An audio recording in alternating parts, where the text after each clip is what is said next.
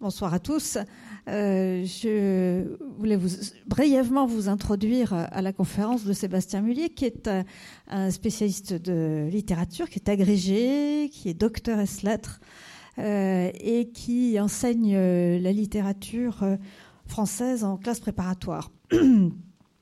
J'ai rencontré Sébastien dans une, journée d'études que nous avions organisée au musée sur la porte de l'enfer, cette exposition qui s'appelait L'enfer selon Rodin. Et euh, j'ai trouvé son approche de Rodin tellement euh, nouvelle, intéressante, qu'il m'a semblé intéressant qu'il intervienne dans ce programme pendant euh, l'exposition Rodin que vous pouvez voir jusqu'au 31 juillet au Grand Palais. Alors, ces travaux portent sur pour beaucoup sur l'érotique dans la poésie, sur les rapports entre euh, littérature et art. Il a d'ailleurs euh, publié un ouvrage sur la peinture contemporaine d'Emmanuel Amselem qui s'appelle Vers la couleur cathédrale en 2015. Et euh, il a beaucoup étudié ces rapports à travers les auteurs, évidemment, qu'on s'attend à trouver là, mais qu'il éclaire d'une nouvelle euh, manière. Hugo, Flaubert, Gauthier, Baudelaire, Verlaine, Rimbaud, Oscar Wilde, Zola. Ce ne sont pas des petits auteurs, mais euh, c'est euh, une nouvelle manière finalement de mettre en rapport des domaines qu'on étudie peut-être trop souvent et trop traditionnellement de manière séparée. Euh, donc, euh, il, va vous parler ce soir euh, de Rodin, notamment au travers du prisme qui est la grande œuvre source de beaucoup d'autres œuvres chez Rodin, La Porte de l'Enfer, cette œuvre qui, que Rodin commence en 80, mais qui finalement alimente toute sa création quasiment jusqu'à sa mort. Et sa conférence s'intitule La Porte de l'Enfer ou le rêve architectural. Rodin face à Hugo, Baudelaire et Mallarmé. Je vous laisse euh, vous guider, euh, je laisse Sébastien Mullier vous guider dans cette euh, exploration littéraire et artistique. Merci beaucoup.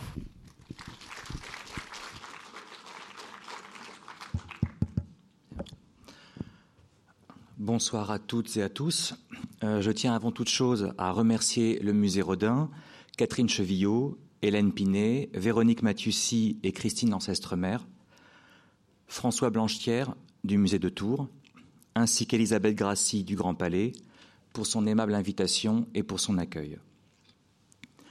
Merci également à toutes et à tous pour votre présence. Certains dessins ne seront pas tout à fait visibles, euh, cependant je m'efforcerai de les décrire et de les mimer à l'occasion.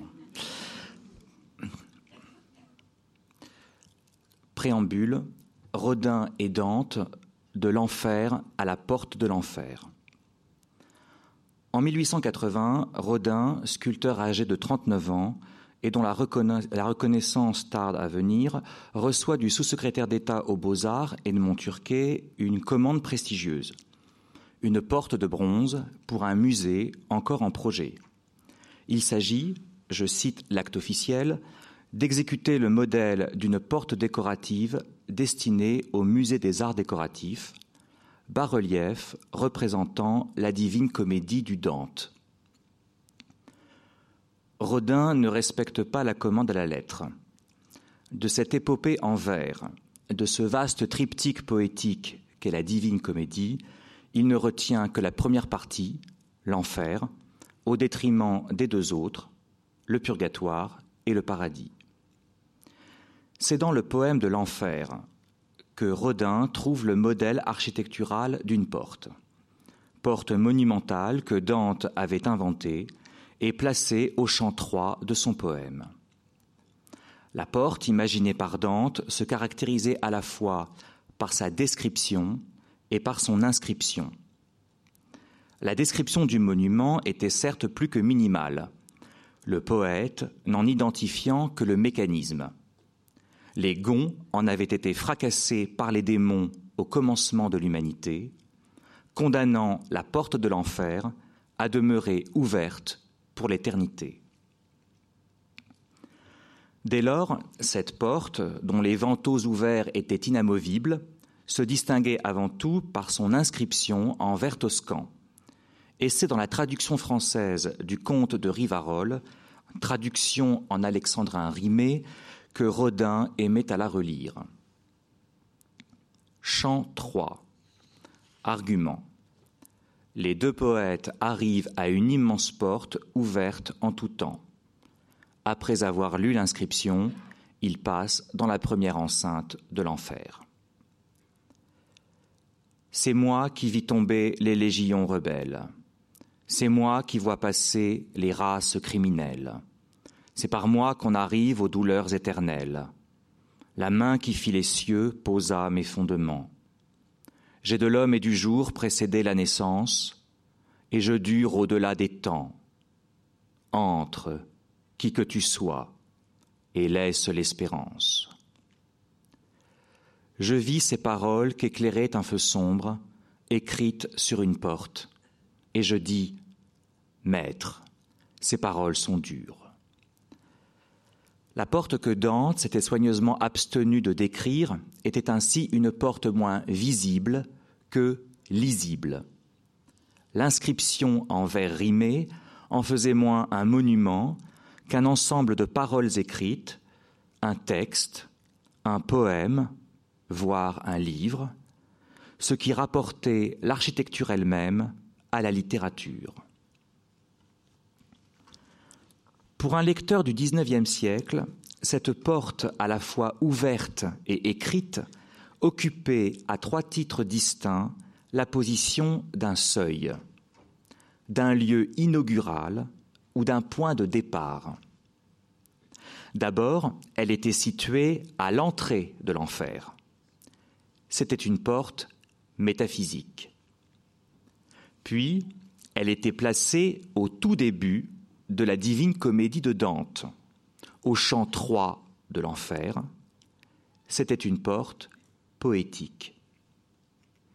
Enfin, elle était inventée dans les premières décennies du XIVe siècle, à l'âge médiéval, de l'art chrétien, l'ère des primitifs italiens, de l'art et de la littérature. C'était une porte historique. Peut-être est-ce cette analogie entre l'architecture et l'écriture que comprend Henri Turat lorsqu'il visite l'atelier de Rodin en 1882, deux ans après que la sculpture ou que le sculpteur a commencé à modeler dans un plâtre aussi blanc que le papier sa porte de l'enfer. Tout le génie de Dante est là, dans cette page de sculpture. Ce n'est pas une traduction, c'est une évocation. La porte de l'enfer est une œuvre qui montre combien la pensée de Rodin est à la fois profondément historique et profondément analogique. Placée sous l'égide de Dante, cette ambitieuse sculpture est non seulement une synthèse de l'histoire de l'art chrétien depuis le Moyen Âge jusqu'à la fin du XIXe siècle, de Dante à Rodin, mais également une synthèse entre l'architecture et la littérature, entre le portail et le livre. Rodin et Hugo, La porte de l'enfer et Notre-Dame de Paris 1482. L'inspiration initiale de la porte de l'enfer est bien italienne. Plus précisément, elle est toscane, florentine. Mais sur le plan architectural, Rodin emprunte moins à Dante le médiéval, poète des XIIIe et XIVe siècles, qu'à Lorenzo Ghiberti le Renaissant, sculpteur du XVe siècle, qui réalisa pour le baptistère de Florence une porte de bronze et d'or, porte si belle que Michel-Ange la surnomma la porte du paradis. De 1880 à 1881, Rodin fait passer la forme de son œuvre, d'abord par ce modèle renaissant et italien, la porte quadrangulaire et à caisson, ici à gauche, puis par un modèle gothique et spécifiquement français, le portail à tympan, caractéristique des cathédrales, ici à droite. Dans l'esprit de Rodin, le Moyen Âge chrétien est autant l'ère de Dante, cet architecte italien qui imagina une porte de l'enfer, que l'ère des maçons, ces architectes français qui construisirent la cathédrale gothique en couronnant souvent son portail d'un jugement dernier, lui-même divisé entre le paradis et l'enfer. C'est notamment l'exemple de la cathédrale de Paris. La porte de Rodin est une œuvre du XIXe siècle, de ce siècle qui n'a cessé de procéder à la destruction d'une architecture que l'on avait avec mépris qualifiée de gothique parce qu'on la jugeait digne des Goths, en d'autres termes, d'un goût barbare.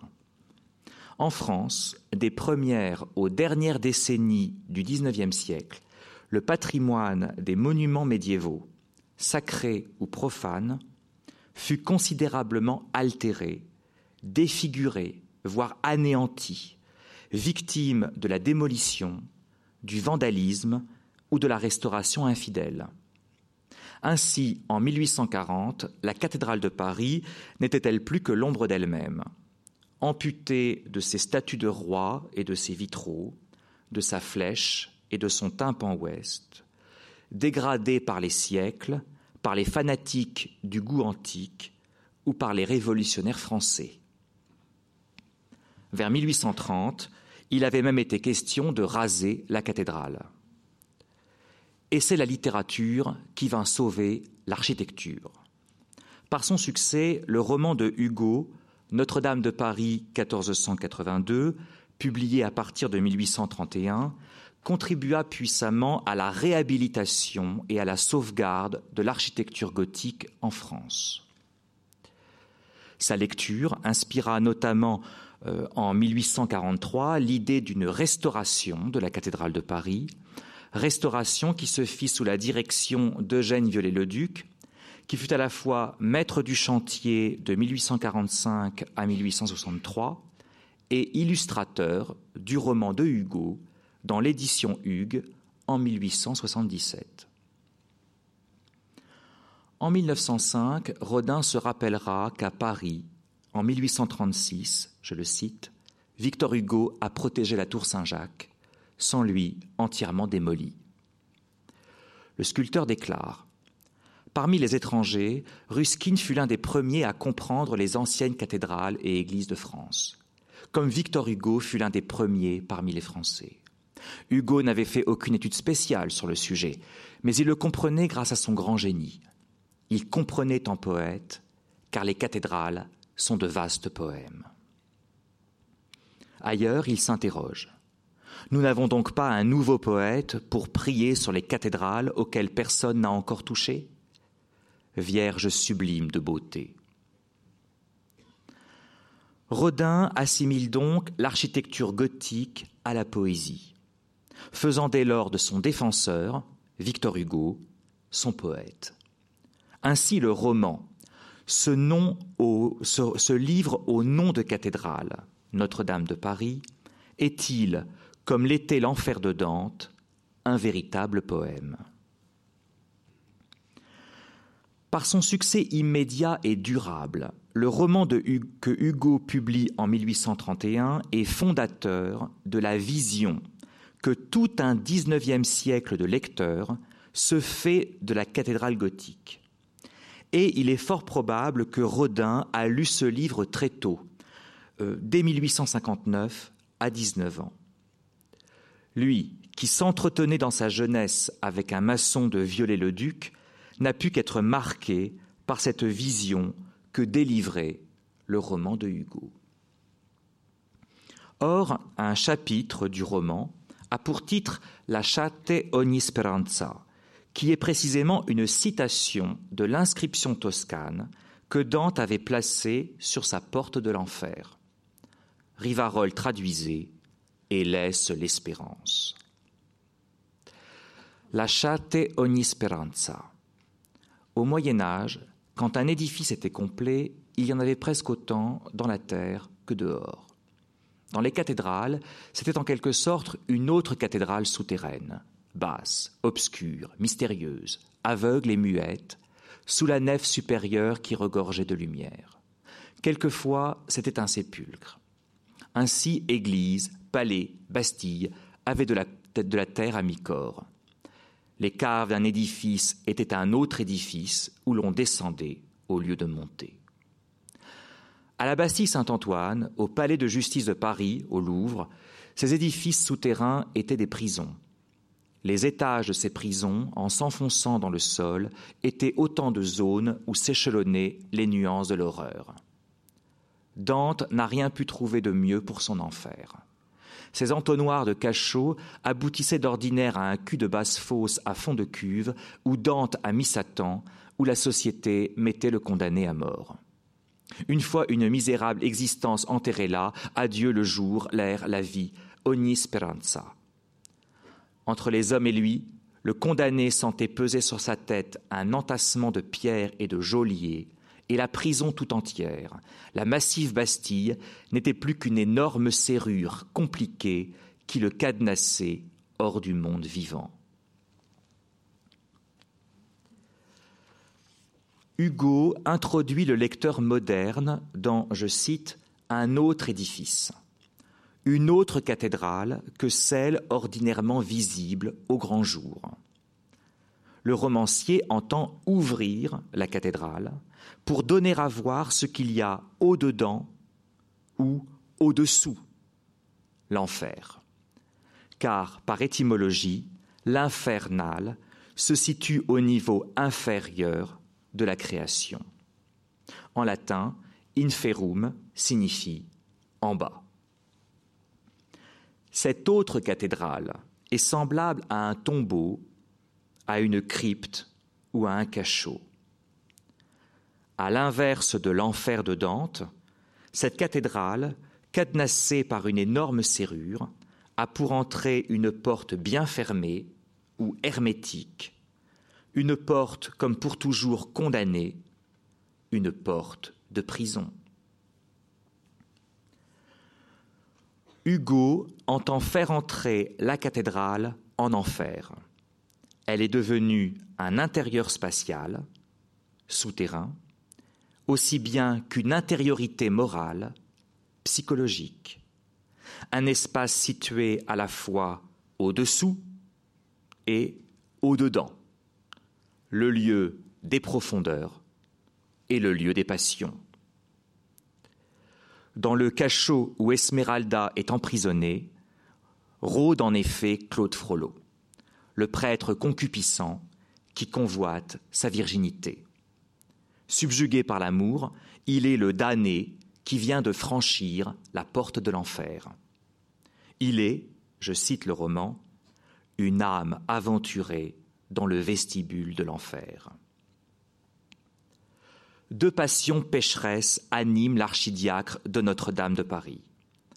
Le désir de la chair, il est le, luxurieux, ici à gauche, et le désir de la connaissance, il est l'alchimiste, ici à droite.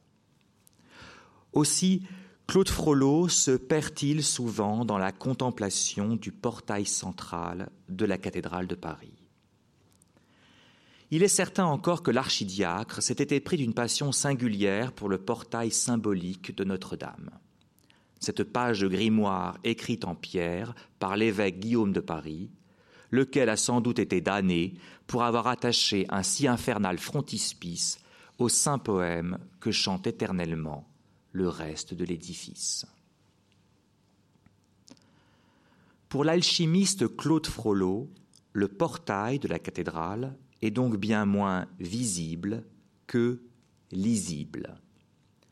Hugo établit ici des analogies entre le frontispice architectural, le portail, et un frontispice graphique, la première page illustrée d'un livre entre le mur de pierre taillé et une page, entre les multiples symboles sculptés à déchiffrer et des caractères écrits à lire. Blasonné de signes hermétiques qui viennent concurrencer les évidents messages théologiques, le portail du jugement dernier est à la fois un livre d'alchimiste et une porte de l'enfer. il est à coup sûr peu de plus belles pages architecturales que cette façade, écrit Hugo au sujet du portail de Notre-Dame de Paris. Cette analogie entre la cathédrale et le livre est elle-même puissamment théorisée par l'auteur dans tout un chapitre du roman Ceci tuera cela. Le livre architectural appartient au peuple. Chaque race écrit en passant sa ligne sur le livre. Elle rature les vieux hiéroglyphes romans sur le frontispice des cathédrales. Ainsi, jusqu'à Gutenberg, l'architecture est l'écriture principale, l'écriture universelle. Ce livre granitique, commencé par l'Orient, continué par l'Antiquité grecque et romaine, le Moyen Âge en a écrit la dernière page. Jusqu'au XVe siècle, le genre humain n'a rien pensé d'important qu'il ne l'ait écrit en pierre. De l'Antiquité à la fin du Moyen Âge, l'architecture était donc le livre par excellence, un livre d'images. Mais le XVe siècle marque l'avènement de l'imprimerie. Dès lors, il y a deux Bibles. Le livre de Pierre, réalisé par Guillaume de Paris, le prêtre damné, et le livre de papier, réalisé par Gutenberg, l'imprimeur. Le grand livre, visible, et le petit livre, lisible.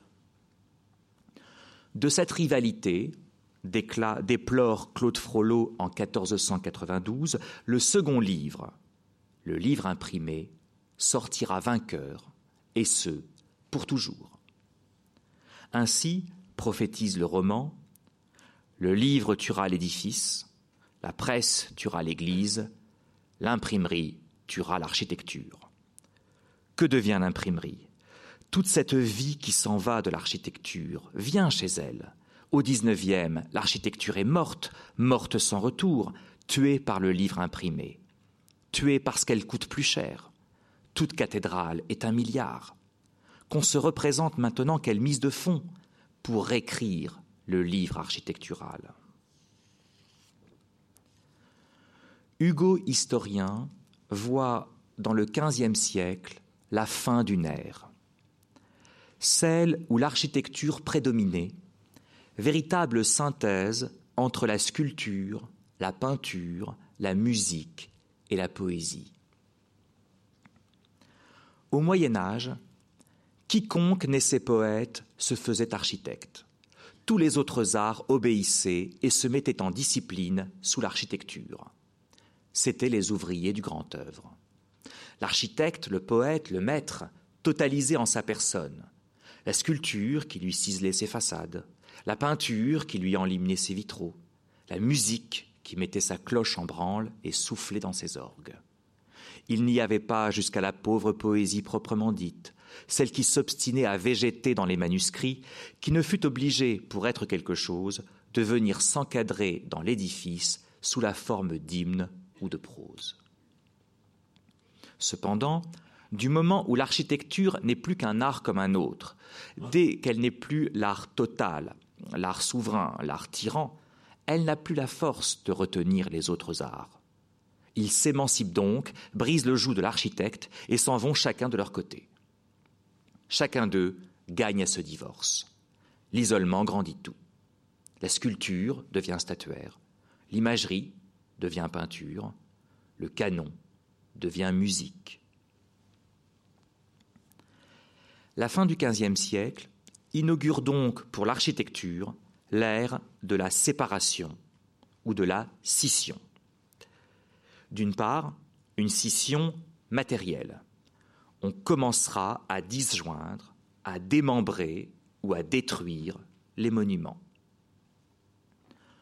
D'autre part, une scission esthétique. Du grand édifice, les autres arts se désolidarisent, notamment la sculpture et la littérature. Hugo fait de l'avènement de l'imprimerie la cause historique d'une séparation entre la cathédrale et ses statuts, entre l'architecture et la sculpture, sculpture elle-même enfin devenue un art autonome. l'apparition du livre imprimé a conduit à déceler les statues elles-mêmes du monument, ou, pour parler comme Hugo, à détacher l'infernal frontispice du saint poème que chante éternellement le reste de l'édifice. C'est donc l'essor du livre qui a permis de détacher la porte de l'enfer de la cathédrale elle-même. Hugo propose dès lors une histoire des rapports entre le visible et le lisible, entre l'image et le texte, une histoire ternaire et dialectique qui se développe en trois âges successifs. D'abord un premier âge de l'écriture qui va de l'Antiquité à la fin du XVe siècle. C'est l'ère de l'architecture. L'édifice de pierre, unique et solide, était alors un livre d'images à regarder pour le peuple analphabète et un grimoire de symboles à déchiffrer pour une élite initiée. Puis, un deuxième âge de l'écriture, de la fin du XVe siècle au début du XIXe siècle. C'est l'ère de l'imprimerie comme négation de l'architecture et de la séparation des arts. Le livre d'encre et de papier, reproductible à l'infini, est exclusivement imprimé, fait de signes de caractères typographiques. C'est, noir sur blanc, un texte.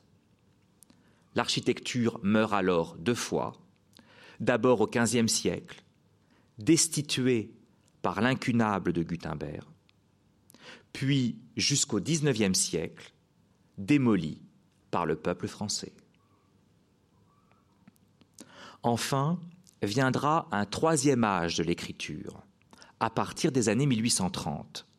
C'est l'ère de la littérature comme synthèse entre l'imprimerie et l'architecture. Dans Notre-Dame de Paris 1482, Hugo entend opérer lui-même cette réconciliation, et ce en inventant un nouveau genre littéraire, le roman historique, un roman au chapitre d'art et d'histoire, un livre qui sera l'incunable d'un second âge de l'imprimerie. L'enjeu d'un tel livre sera de reconstruire la cathédrale, c'est le terme employé par Hugo. Mais qu'est-ce que reconstruire au XIXe siècle? Dans le cas des restaurateurs, nécessairement infidèles et traîtres par rapport au monument d'origine, reconstruire consiste, selon Hugo, à refondre, à remanier, c'est-à-dire à détruire. Refaire, c'est proprement défigurer en commettant, nous dit Hugo, un lourd anachronisme de pierre. Dans le cas de l'écrivain, en revanche, reconstruire consiste, je cite, à réparer pour le lecteur cette admirable église de Notre-Dame de Paris. Dans quel but? Pour donner une idée de la cathédrale telle qu'elle fut jadis, dans sa gloire. Il s'agit de réécrire le livre architectural, mais uniquement dans un espace à la fois typographique et mental, dans l'encre et le papier du livre, comme dans l'esprit du lecteur. Alors, ajoute Hugo, refaire, c'est proprement raviver, faire revivre, donner une seconde vie à l'architecture. Mais il semble que Hugo n'ait pas été prêt à accomplir lui-même cette synthèse entre le livre et la cathédrale. Lui qui privilégiait toujours le premier au détriment de la seconde. Sans doute quand on contemple ces deux Bibles si largement ouvertes dans les siècles, il est permis de regretter la majesté visible de l'écriture de granit. Il faut relire le passé sur ces pages de marbre.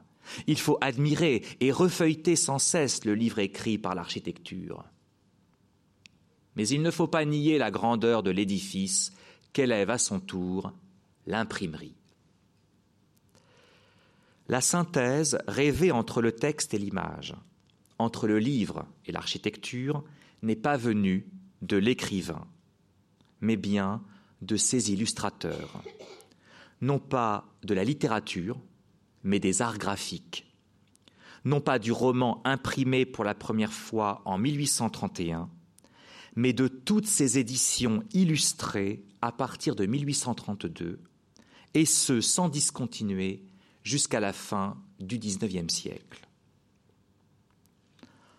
En 1836, le frontispice lithographique de la revue L'Artiste révèle combien l'illustration entend accomplir au XIXe siècle ce que la cathédrale avait réalisé au Moyen Âge, la synthèse des arts. Synthèse opérée, lit-on sur cette page, entre l'architecture, en haut, la poésie, à gauche, la peinture, à droite, et la musique, en bas. On remarque qu'il manque ici la sculpture. Très vite, les illustrateurs de Hugo poursuivent l'ambition de faire du livre lui-même une véritable cathédrale. Il s'agit de ces somptueuses éditions illustrées, dites à la cathédrale, qui reposent sur tout un ensemble d'analogies. À l'extérieur, entre la couverture du livre et la façade de la cathédrale. À l'intérieur, entre le frontispice graphique et le frontispice architectural. Au XIXe siècle, l'illustration a contribué à reconfigurer dans les arts le portail de la cathédrale gothique, en le conduisant de sa forme médiévale et triangulaire, l'ogive, à une forme moderne et quadrangulaire, le rectangle inhérent au livre. Situé à l'intérieur même du livre, le frontispice graphique, qu'il soit de Célestin Nanteuil à gauche ou d'Aimé de Lemu à droite, opère une synthèse entre le dedans ou entre le dehors et le dedans, entre l'architecture extérieure, la façade, et l'architecture intérieure, le retable, le cachot ou la crypte. Ouvrir le livre revient donc à ouvrir une cathédrale, physiquement, concrètement. Au gré des éditions, Randuel en 1832, Perrotin en 44 ou Hugues en 77, le livre imprimé et illustré réalise sur le plan matériel, noir sur blanc, les idées que Hugo avait formulées sur le plan théorique dans son roman notamment la synthèse rêvée entre le visible et le lisible, l'architecture et la littérature. Or, c'est précisément par la sculpture, par cet art qu'avait oublié la revue L'Artiste en 1836, que Rodin va se révéler l'héritier le plus ambitieux des idées de Hugo relatives à l'architecture et à sa, la cathédrale et surtout à sa reconstruction. Il va, dans le plâtre ou dans le bronze, réécrire à la fin du XIXe siècle le livre architectural. Ce sera la porte de l'enfer. Victor Hugo, on le sait, hante l'œuvre de Rodin. Certes, dès 1882, dans les bustes ou dans les monuments, mais aussi plus secrètement lorsqu'il prépare sa porte. Ce que révélerait un entretien rapporté par Paul Xell en 1911. Rodin me conduisit alors devant une vitrine qui renfermait un singulier bloc de pierre. C'était une clé de voûte, un de ces coins que les architectes insèrent au centre de leur porche pour en maintenir la courbe. Sur la face antérieure de cette pierre était sculpté un masque écarri le long des joues et des tempes, suivant la forme du bloc. Je reconnus le visage de Victor Hugo. Représentez-vous cette clé de voûte à l'entrée d'un édifice dédié à la poésie, me dit le maître statuaire. Je n'eus pas de peine à imaginer cette belle vision. Le front de Victor Hugo soutenant ainsi la pesée d'une arche monumentale symboliserait le génie sur qui s'appuie toute la pensée et toute l'activité d'une époque. Je donne cette idée à l'architecte qui voudra la mettre à exécution, me dit Rodin. Le porche de cet édifice dédié à la poésie ne correspondrait-il pas à la porte de l'enfer? La clé de voûte qui couronne ce monument serait le front de Victor Hugo. Ce front massif et bombé qui, dans les caricatures du XIXe siècle, faisait de l'écrivain un véritable Atlante de la cathédrale. Ce front, siège de la pensée, est aussi bien celui de Hugo que celui du penseur, dit aussi le poète, qui surplombe la porte de l'enfer. La synthèse rêvée par Hugo entre l'architecture et la littérature, Rodin la réaliserait par la sculpture, mais sur la base du livre illustré, ce qu'attesteraient les troublantes ressemblances structurelles que la porte de l'enfer présente avec les frontispices des éditions de Notre-Dame de Paris. D'abord avec l'eau forte de Célestin Nanteuil, en haut, la présence de figures perchées, à gauche, le groupe de Quasimodo et Esmeralda, à droite, le groupe des trois ombres. Au centre, un vaste caisson noir et profond.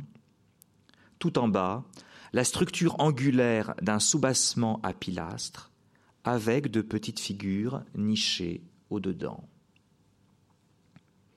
Ensuite, avec la gravure d'Aimé de Lemu, en haut, une figure. À gauche, Quasimodo le bossu. À droite, le penseur voûté. Figure mélancoliquement penchée au-dessus d'une moulure qui surplombe un portail symétrique. On songe également à une autre gravure par Lemu pour un chapitre du roman dont le titre emprunte à nouveau à la divine comédie de Dante. Ici, on s'étonne de la ressemblance de Claude Frollo, précipité de la balustrade de la cathédrale, à gauche, avec un damné qui tombe de la moulure du tympan à droite. Comme de l'analogie entre Quasimodo, à gauche, et le penseur ou les trois ombres, à droite. Ce n'est ni Hugo ni ses illustrateurs, mais bien Rodin qui a inauguré le troisième âge de l'histoire de l'art et de l'écriture. Cet âge qui reconstruira la cathédrale. Seul Rodin a véritablement pu dépasser ce livre imprimé qui, au XVe siècle, avait tué l'architecture. Comment? En utilisant un autre art, la sculpture. Un art qui avait précisément acquis son autonomie ou sa vie par la mort même de l'architecture. En se séparant de l'édifice, mort pour toujours, et de sa structure géométrique, la sculpture s'est identifiée absolument au corps humain, à la figure, qui est devenue dès lors la seule cathédrale possible. Le corps est la cathédrale du XIXe siècle. Ainsi Rodin a-t-il pu sculpter sa porte de l'enfer en la détachant de la maison de Dieu, sur les plans matériels, métaphysiques et esthétiques.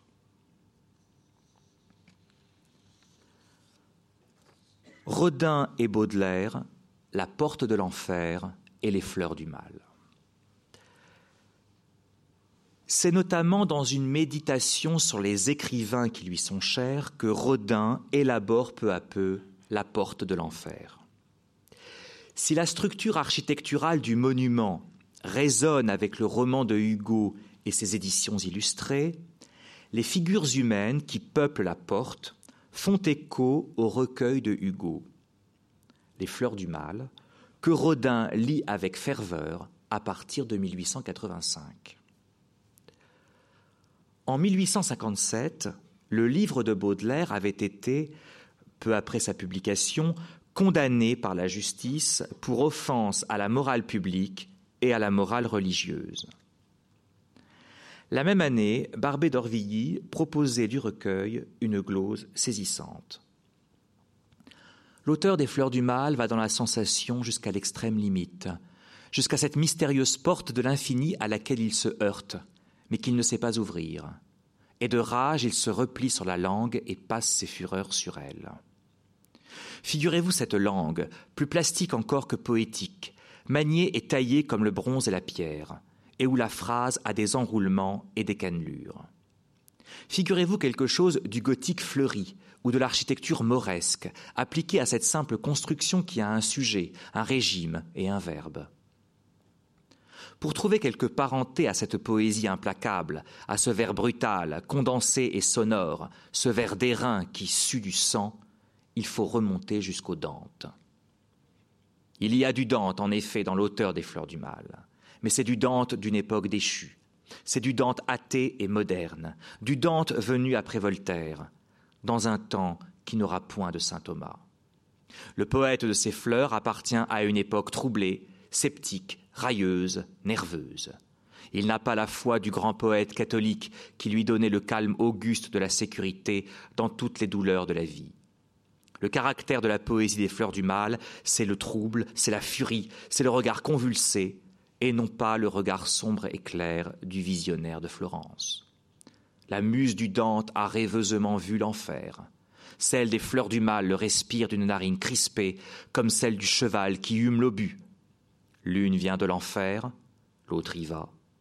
Si la première est plus auguste, l'autre est peut-être plus émouvante.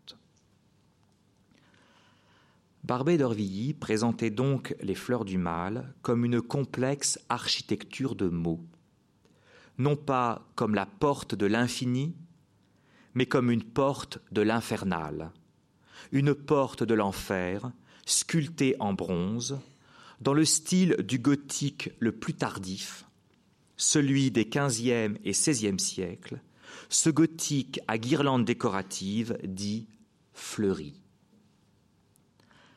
Baudelaire apparaissait ici comme le dernier poète du christianisme le poète d'un XIXe siècle défini comme une époque déchue et moderne, finissante, voire décadente, pleine de torsions, nerveuse, crispée, convulsée.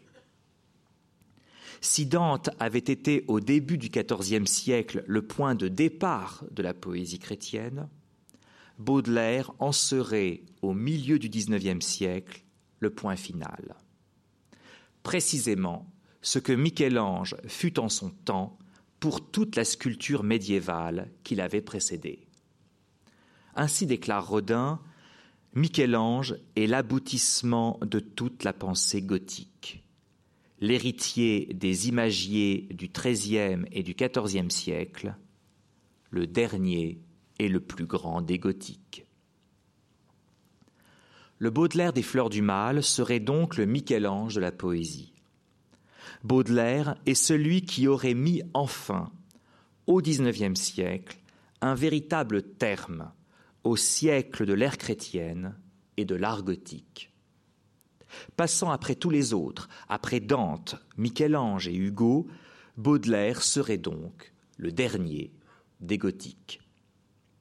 Fleurie et infernale comme le sont les fleurs du mal, la cathédrale de Baudelaire n'est plus une architecture, mais un corps humain, le corps d'une muse, un corps de femme, qui répond exactement à l'idéal ainsi formulé par Rodin, je le cite, La sculpture devrait être une architecture vivante et animée. En 1886, Rodin expose à la galerie Georges Petit deux séries de sculptures accompagnées de citations des fleurs du mal. Il s'agit en fait de figures destinées à la porte de l'enfer. Ces statues se répartissent en deux séries. Le rut humain, avec notamment Je suis belle, ici à gauche, et Femme lasse, notamment avec Cariatide tombée portant sa pierre, ici à droite. Par ces deux sculptures, l'Atlante et la cariatide, Rodin ferait de Baudelaire le poète de la force et de l'effort, du poids et de l'exténuation. Peut-être le poète d'une ère chrétienne déchue, elle-même exténuée. Dans l'exposition de 1886, la série des trois femmes lasses était accompagnée du dernier tercet d'un sonnet des fleurs du mal, le guignon. Maintes fleurs épanchent à regret, son parfum doux comme un secret dans les solitudes profondes. Ces trois femmes fleurs fléchissent pour épancher ce qu'elles portent ou pour se décharger de ce qu'elle supporte. Pour Andromède et la femme accroupie, ce poids est paradoxalement immatériel et impondérable. Comme le suggère le poème, ce poids est un parfum, peut-être l'âme elle-même. Le sculpteur inventerait ici une architectonique spirituelle. De Baudelaire à Rodin, la femme est semblable à une tige soutenant sa corolle. C'est une cariatide qui supporte douloureusement le poids de son âme, à la manière de ces éléments architecturaux que sont la console et l'arc-boutant. À ce titre, chaque femme est une cathédrale. En 1914, Rodin déclare L'harmonie dans les corps vivants résulte du contrebalancement des masses qui se déplacent. La cathédrale est construite à l'exemple des corps vivants. Tout le monde sait que le corps humain, dans le mouvement, porte à faux et que l'équilibre se rétablit par des compensations.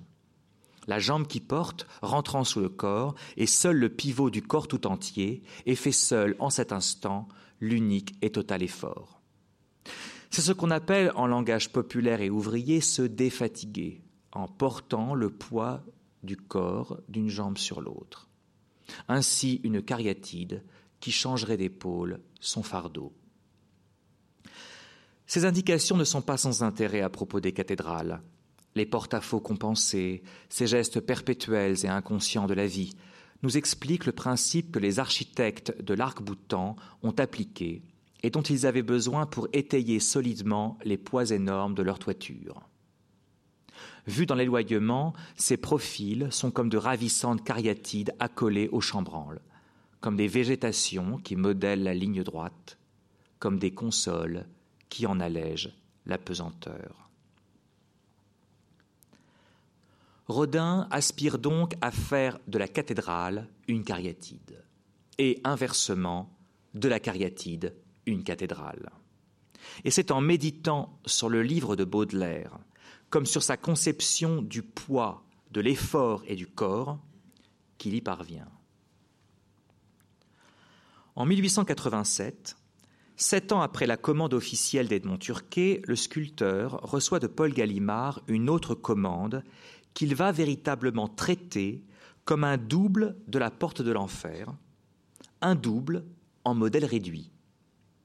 Il s'agit d'orner de sa main, par des dessins ou des lavis, les exemplaires les pages d'un exemplaire des Fleurs du Mal dans l'édition de 1857.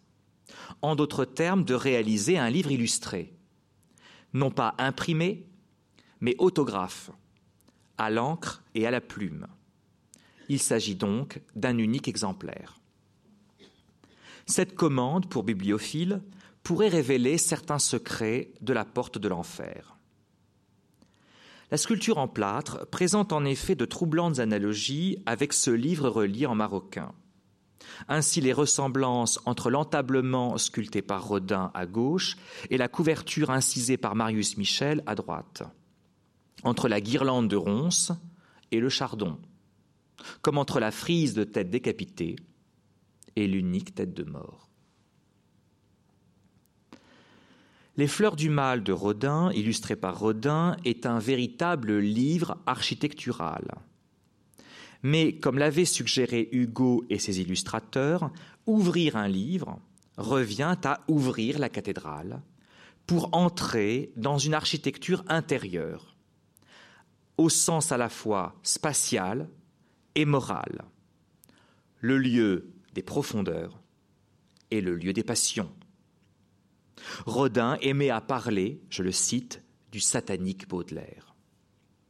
Ouvrir le livre des fleurs du mal, c'est véritablement entrer en enfer, dans la cathédrale du mal, la cathédrale de la luxure.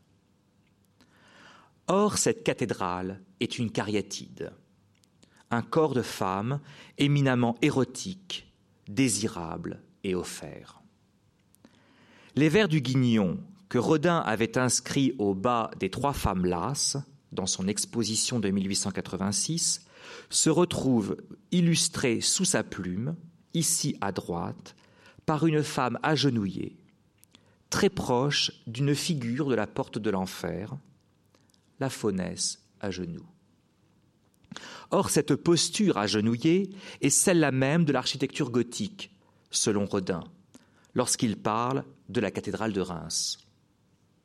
Je le cite Vue de trois quarts, la cathédrale de Reims évoque une grande figure de femme agenouillée en prière. C'est le sens que donne la forme de la console. Vue de trois quarts, la faunesse, à la pose toute baudelairienne, est elle-même une cathédrale. Les bras levés sont les deux tours, le buste avec les seins, la façade avec sa rosace, le triangle du sexe, le tympan du portail, les cuisses serrées, les deux vantaux de ce même portail, les jambes posées par terre, la longue nef, les chevilles croisées, la croisée des transepts, et les pieds, l'abside. Pour Rodin, le corps baudelairien est véritablement un corps gothique. Le sculpteur ferait de Baudelaire le dernier de ces grands architectes médiévaux qu'il admire tant, comme le maître Villard de Honnecourt au XIIIe siècle. Celui-ci avait imaginé le système des forces, des poussées et des contre-poussées dans l'ogive et l'arc-boutant à partir d'un corps à corps entre deux lutteurs. Et ce, dans un dessin dont Rodin s'est manifestement souvenu pour illustrer le sonnet de Baudelaire la destruction. Le sculpteur invente ainsi, sous l'égide du poète, un corps en ogive, tout entier défini comme un système de poids et de force. Aussi Rodin remplit-il maintes pages des Fleurs du Mal de figures humaines qui sont autant d'Atlantes et de Cariatides, des corps en ogive, représentés dans toutes les positions de l'effort et de la lassitude. Fléchi, arqué, cambré, penché, voûté, assis, agenouillé, accroupi ou recroquevillé. Les corps baudelairiens, qu'ils soient dans le livre illustré ou dans la porte sculptée, sont très souvent en train de porter. Porter l'autre, la femme, dans Je suis belle, ou dans De profundis clamavi. Porter son âme comme un parfum dans le guignon. Porter le texte lui-même. La figure dessinée par Rodin soutient les vers composés par Baudelaire. De la main, en fait ici, vous ne voyez pas, mais il y a un, squelette qui supporte le bout du, dernier vers d'une main. Donc la figure dessinée par Rodin donc, soutient donc les vers composés par Baudelaire, ou de la main ou de la nuque, comme si le corps était lui-même l'Atlante de la poésie, ou la cariatide de la poésie. C'est l'exemple du sonnet La beauté. L'image est ici une cariatide qui porte le texte, comme la sculpture soutient la poésie. Ainsi Rodin réalise-t-il à sa manière la synthèse rêvée par Hugo entre le visible et le lisible. Enfin, porter la page elle-même, qui n'est à mon avis visible que pour les premiers rangs. En fait, vous avez un personnage qui est donc logé hein, dans le coin gauche, supérieur gauche, et qui est véritablement comme ceci. Donc ses, pieds sont sur le texte et il soutient le bord de la page. C'est ce que je vais analyser. Donc la figure d'ici de réversibilité est un véritable Atlante, voisin de l'Atlas esclave de Michel-Ange. L'illustration devient une sorte de structure porteuse qui prend appui sur les premiers vers du poème pour soutenir le bord supérieur de la page, comme s'il s'agissait d'un poids, fut-il immatériel et impondérable. Comparable au point crispé dont parle le poème, cet Atlante recroquevillé sur lui-même adopte ce que Rodin appelle les attitudes arc-boutées de Michel-Ange. L'illustration est l'arc-boutant du livre. L'artiste invente ici une architectonique de la page. Rodin rêve de sculpter un livre. Ce que révélerait une petite statue en plâtre voisine de la porte de l'enfer, l'Ecclésiaste. Le recueil de Baudelaire illustré par Rodin ne serait-il pas une sorte d'ecclésiaste moderne, l'ecclésiaste du mal? L'artiste entend ici inclure la figure humaine dans un cadre, qu'il s'agisse d'un livre, à gauche, ou d'une porte à droite. Rodin élabore sa porte de l'enfer selon des analogies nombreuses. Entre la forme d'un livre illustré lorsqu'il est complètement ouvert et la forme d'une porte décorative lorsqu'elle est complètement fermée. L'illustrateur fait de sa double page une porte de papier, comme le sculpteur fait de sa porte une double page de plâtre. Ainsi, entre les fleurs du mal et la porte de l'enfer, ces ressemblances. De la pliure entre les deux pages, avec le meneau central entre les deux vantaux, des marges illustrées avec les pilastres ornés, des strophes quadrangulaires avec les vantaux rectangulaires, du noir de l'encre et du blanc du papier, avec les ombres et les lumières du relief. Du bandeau illustré avec le tympan, des tirets typographiques ou des titres, avec la moulure horizontale du tympan. Du cul de lampe graphique, peu visible ici, avec le cul de lampe architectural de la tranche du livre avec les cannelures du pied droit senestre ou avec les moulures des soubassements. Enfin, du cordon marque-page sur la tranche avec les cordages du pied droit senestre. On se souvient que le terme cathédrale vient du grec cathédra, qui signifiait la position assise ou le siège. Ainsi, étymologiquement, la figure assise du penseur est elle-même une cathédrale.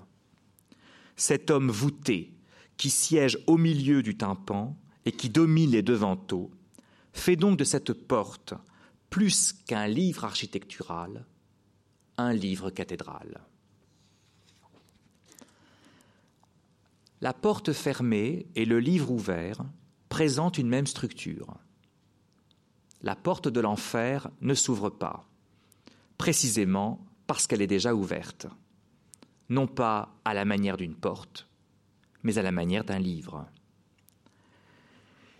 Si cette, sculpture honore Baudelaire de toutes parts, c'est qu'en préparant la porte de l'enfer, Rodin n'a cessé de vouloir en faire un livre. Il a intitulé des statues en citant les fleurs du mal, en leur empruntant soit des titres, soit des extraits de vers. Il a illustré un livre, c'est l'exemplaire de Paul Gallimard. Il a sculpté un livre, c'est l'Ecclésiaste. Il a écrit à même les statues, c'est la citation d'une strophe de Baudelaire gravé par sa main dans le socle en plâtre de Je suis belle. Que manquait-il alors au sculpteur? Écrire lui-même un livre.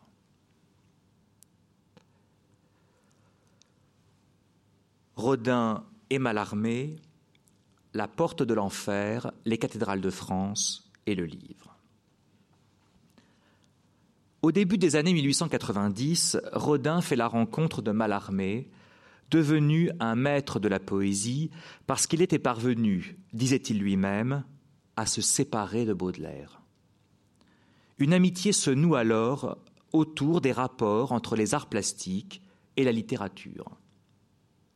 En 1892, Mallarmé préside officieusement le comité d'une souscription pour un, un hommage sculpté à Baudelaire, mort en 1867, un monument funéraire dont commande est passée à celui que Mallarmé appelle le maître sculpteur Rodin.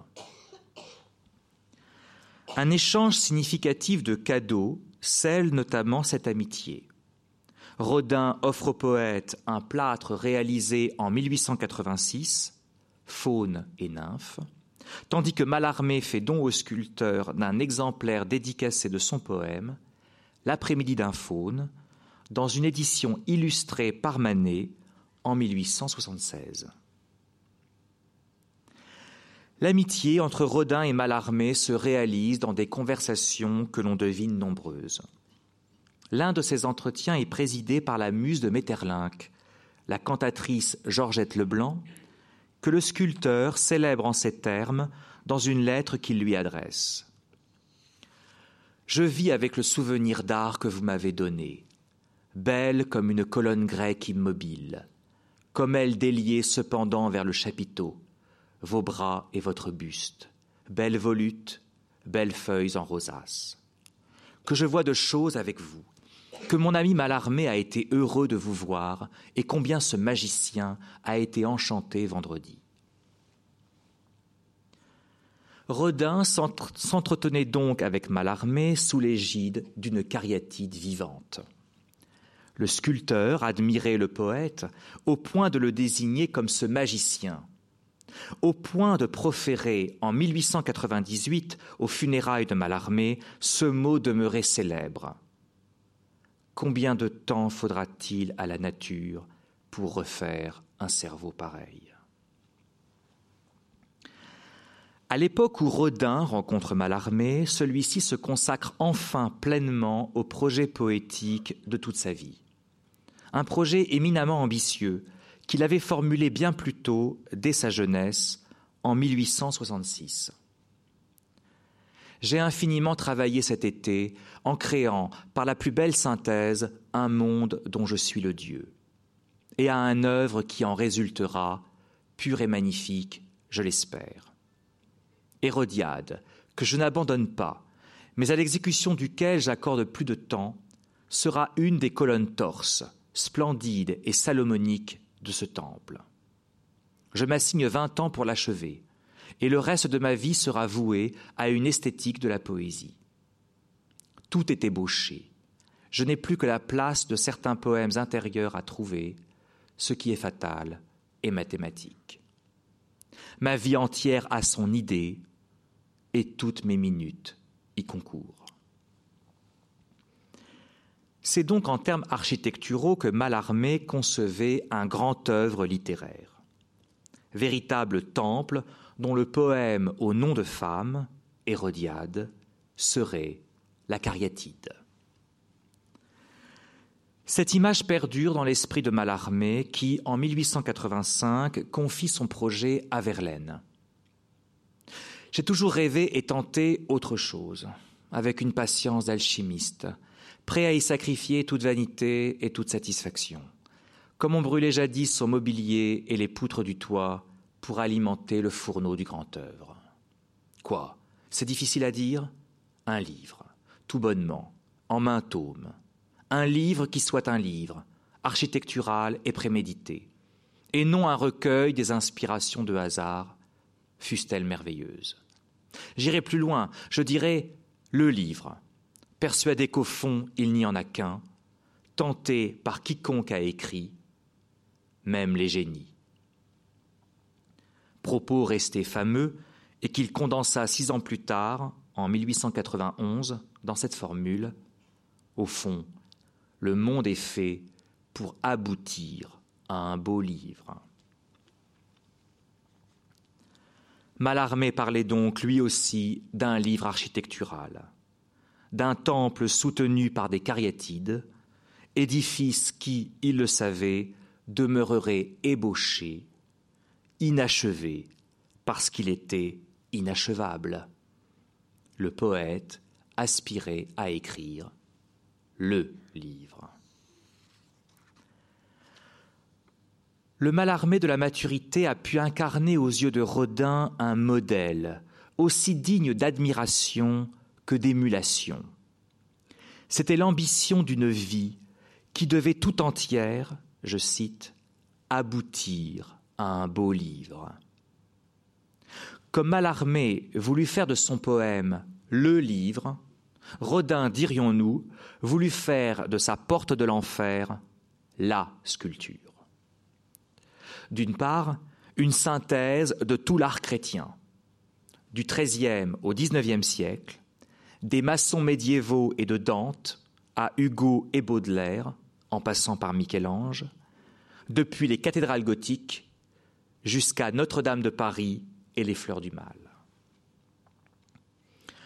D'autre part, une synthèse entre l'architecture et la littérature, entre le livre de Pierre et le livre de papier. Rodin aura lui aussi tenté à sa manière le livre architectural, et ce en procédant à sa progressive dématérialisation du plâtre au papier. En 1890, un premier état de la porte de l'enfer, avec toutes ses figures, puis en 1900, un second état, une porte que l'on dit décomplétée de ses figures et qui semble elle aussi ébauchée. Enfin, en 1914, ce que nous identifierions comme un troisième et ultime état de la porte de l'enfer, un livre, Les cathédrales de France. Lorsque l'artiste se vit commander la porte de l'enfer en 1880, il avait déjà 39 ans. C'est trente ans plus tard, vers 1910, qu'il se résolut à en abandonner définitivement la réalisation. En 1914, à l'âge de 74 ans, Rodin publie enfin son premier livre, à Paris, chez le libraire Armand Collin. Il s'agit d'un tirage à 50 exemplaires. La porte de l'enfer a laissé la place dans son esprit aux cathédrales de France. Rodin y est à la fois l'auteur du texte et l'auteur des 100 planches inédites, gravures tirées de dessins au crayon qu'il a réalisés dans les décennies antérieures. Ainsi, cet ouvrage, consacré au patrimoine historique français, médiéval autant que renaissant, réalise-t-il la synthèse de trois genres livresques. D'abord, le livre illustré de manière imprimée. Rodin rivalise avec les illustrateurs du XIXe siècle, comme Célestin Nanteuil ou Aimé de Lemu, qui avaient participé aux éditions de Notre-Dame de Paris de Hugo, éditions reproductibles et à tirage plus que multiples. Puis, le livre d'artiste, Rodin renouvelle son propre travail d'ornementation autographe pour les fleurs du mal de Baudelaire, et ce, par des dessins de sa main, de véritables croquis d'architecte. Enfin, le texte littéraire. Rodin, écrivain, invente son propre style, une prose poétique, une prose lyrique, riche en images et en analogies. Mais il adopte souvent également une forme, la fragmentation typographique proche de celle du poème en prose, espacement de la page entre le noir et le blanc, qui ferait de l'auteur l'émule d'un poète comme Mallarmé. Il est remarquable que de tous les éléments d'architecture dessinés par Rodin pour ce livre, ce soit le portail qui revienne le plus souvent dans les pages illustrées de cet ouvrage, jusqu'à en occuper plus d'un quart des 100 planches. Comme pour attester que la porte de l'enfer, cette sculpture de presque toute une vie, devait en réalité moins finir dans un musée qu'elle aussi aboutir à un beau livre.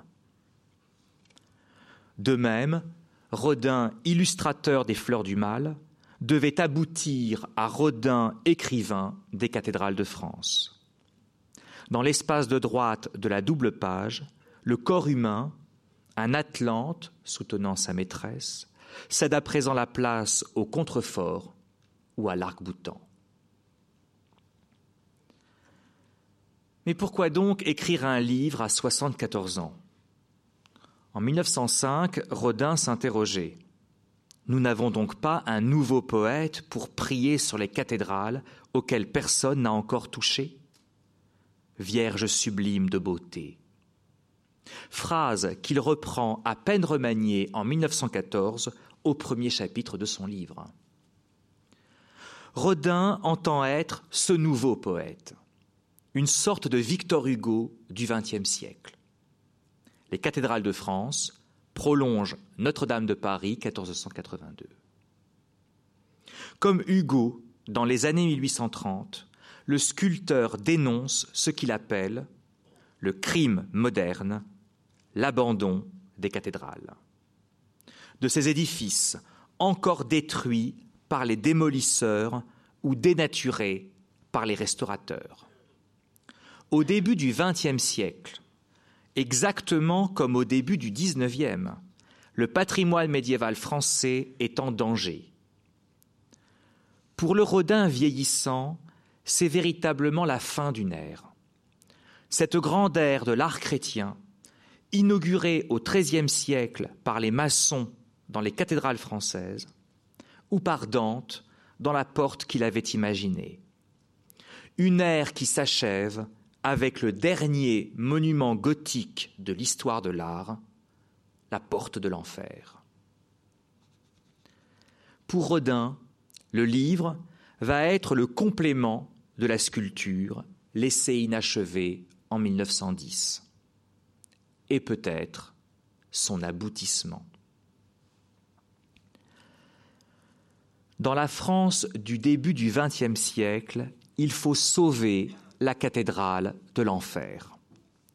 Certes, d'un enfer métaphysique, l'existence du mal, en laquelle croient encore les chrétiens, mais surtout d'un enfer historique, la destruction du patrimoine français par les contemporains.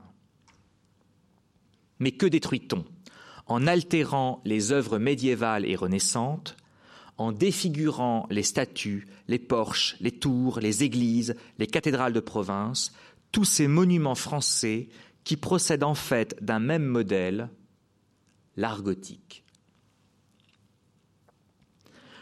Le terme cathédra hein, désignait jadis le siège ou la base d'une colonne.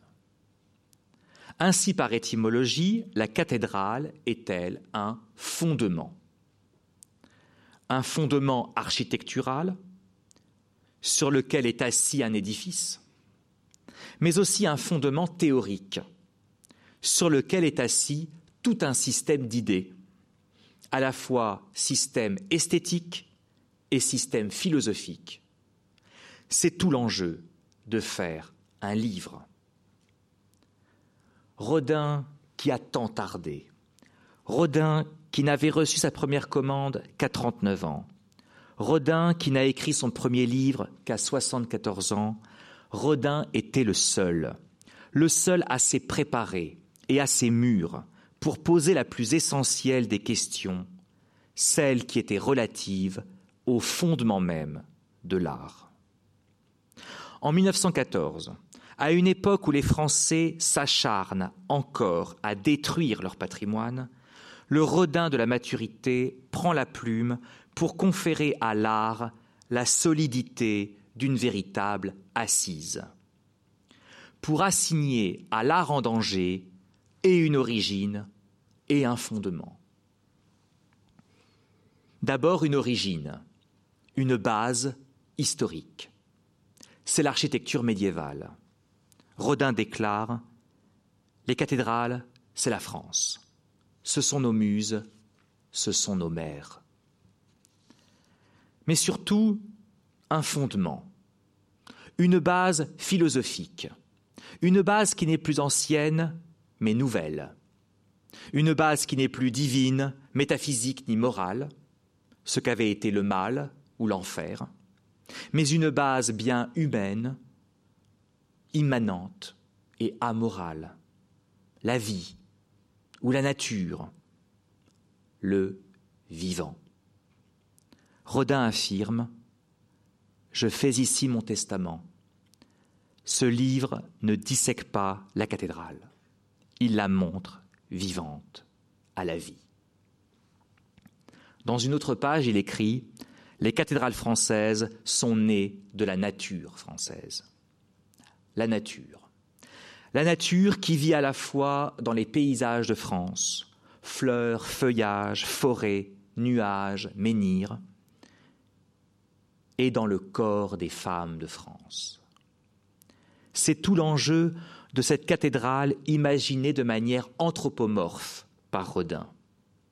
Lorsqu'un édifice géométrique en pierre, que les démolisseurs condamnent à la mort, devient tout entier, sous la main du sculpteur, un être organique et bien vivant, un être engendré par la nature elle-même, un corps humain, une cariatide, ou bien un couple, où l'effort de l'amant soutient toute la femme comme un pilier supporte une voûte.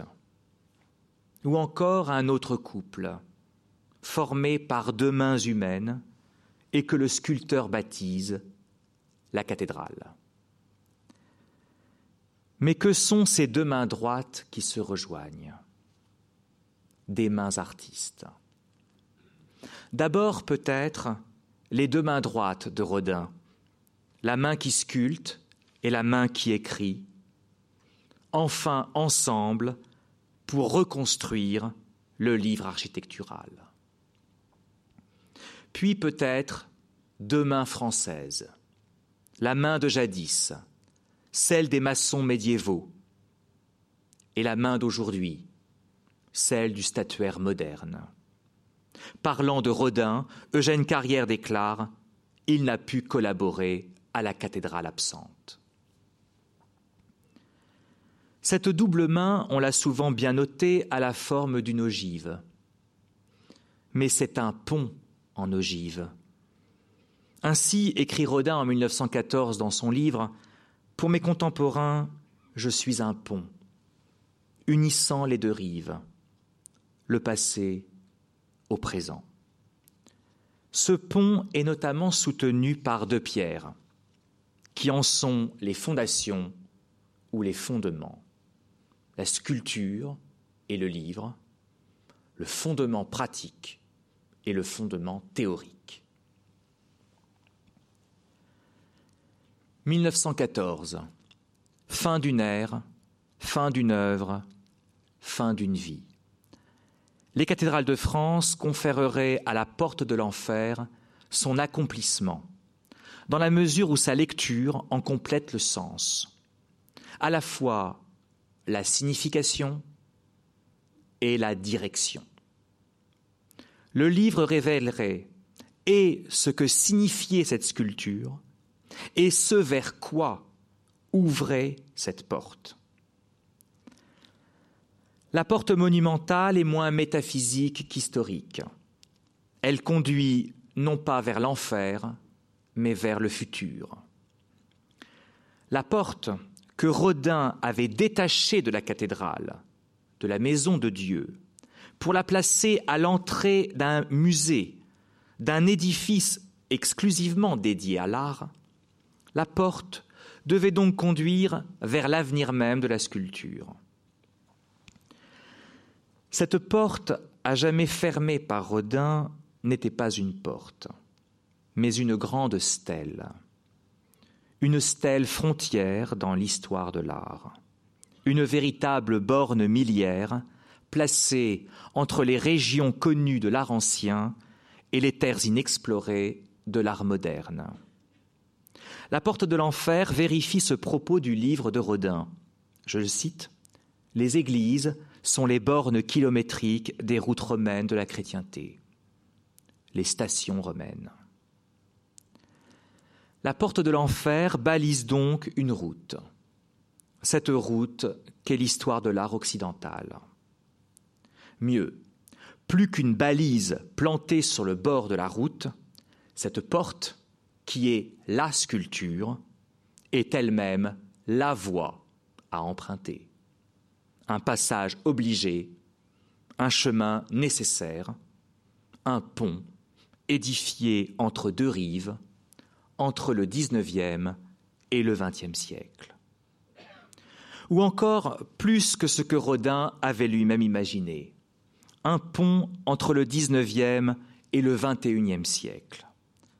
Peut-être est-ce l'enjeu de cette porte absolument inédite que l'exposition du centenaire présente aujourd'hui, en 2017, et en la plaçant à un endroit hautement symbolique, au pied d'un escalier monumental, entre les deux niveaux du Grand Palais.